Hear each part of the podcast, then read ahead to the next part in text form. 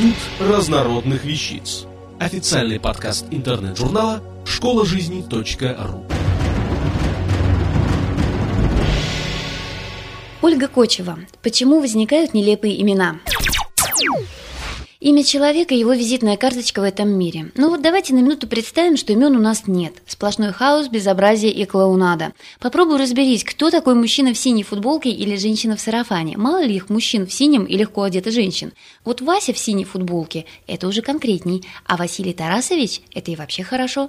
Если он еще и Василий Тарасович Приходько, тут уж кто угодно разберется, что никак не Григорий Петрович Ивасев, будь Григорий Петрович пять раз в синей футболке. В общем, без имен мы никак. История возникновения их достойна целых томов. Имена изобретались, приходили извне, возникали из прозвищ. В конце концов, христианская церковь взяла это дело под контроль, создала месяцы слов или святцы, внесла в него определенное количество имен и стала нарекать младенцев при крещении в соответствии с этим месяцесловом. В общем, воцарился относительный порядок.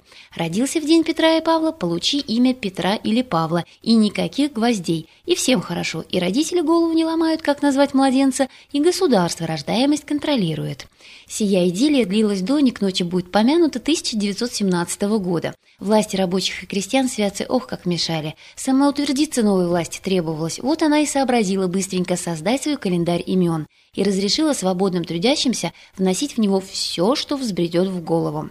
В рабоче-крестьянские, забитые идеи всеобщего пролетарского счастья головы взбредало все, что влетало в ухо.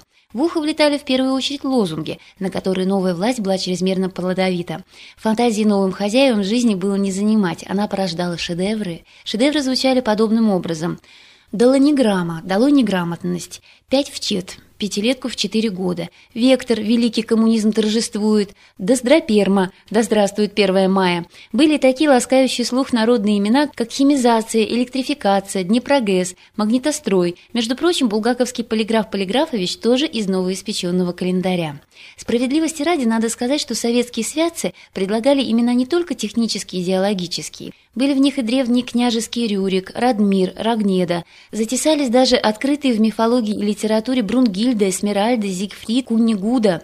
Звучно и непривычно, разве не прелесть? А как изумительно звучат они в сочетаниях с отчеством «закачаешься». Брунгильда Васильевна, Рюрик Пантелеевич. Ах, просто совершенство вкуса. Ну, ноябрины, тракторины – это уже ничего, это даже банально. А вот клуб «Главспирт», советская власть, уменьшительная «Савлаша» – это вам не фунт изюму, здесь талант нужен. Короче, полный произвол и анархия. Называй не хочу. Взбудораженные родители и называли в порыве радости, не особенно задумываясь над тем, какая в результате получится абракадабра. И вот вам здрасте. Травиата Компартовна «Умой рыло» – имя подлинное. Налицо торжество идеологии с легким налетом культуры, плюс намек на происхождение. Биография чистой, в преданности партии можно не сомневаться. Кукуцаполь. Кукуруза царица полей. Уменьшительное куку. Славненькая отметочка для времен Никиты Хрущева.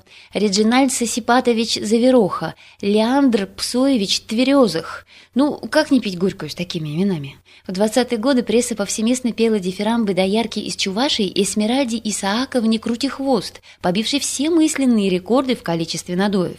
Впрочем, практика эта не прижилась. Однако угомонить разгулявшуюся фантазию народа поди попробуй. Аврора уже давно отстрелялась, и в обиход снова вошли старые привычные имена – Марии, Оксаны, Насти, Сергеи, Александры.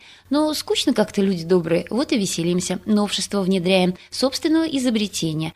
Ну и что, что окружающий шокированный прогресс, он дело такое. Гласность, перестройка и приватизация так и остались невостребованными. Зато родился Аргол, армия голодает, Пепе, переживающий перестройку, Рассос, распад Советского Союза, упаси бог от такого имени. А вот ну просто гениальное изобретение современности. Бегин, Березовский гений интриг. Бермуд, не треугольник, нет, Березовский мудр. А Зюлик, как вы думаете, что сие? Зюганов, лидер коммунистов. СССР, почивший в Бозе, тоже мог похвастаться своими изобретениями. Павлин Николаевич, хочешь не хочешь, а распускай хвост при виде каждой юбки. Мотель Рубинович, весьма игривая ассоциация. Идея Николаевна, идея точно была. Пирдадиер Петрович. Хм. Хотелось бы надеяться, что 21 век будет менее активным в вопросе изобретения нелепых имен. Хотелось бы. Однако компьютеризация. Как же не запечатлеть ее? Правда, первыми были удостоены столь высокой чести код по кличке Гигабайт и двор-терьер Google. но потом уже и люди hacker.lamer.com. Это, пожалуй, только начало. Наверняка появится монитор, процессор, файл, сайт и прочее, прочее. Ну что ж, подождем счастливых имен нашим потомкам. Автор статьи сообщает, что все имена опубликованы с согласия их обладателей. Автор статьи «Почему возникают нелепые имена» Ольга Кочева. Запись сделана 24 октября 2007 года. Текст читала Илона Грошева. Институт разнородных вещиц. Официальный подкаст интернет-журнала школа жизни.ру. Слушайте и читайте нас на www.школажизни.ру.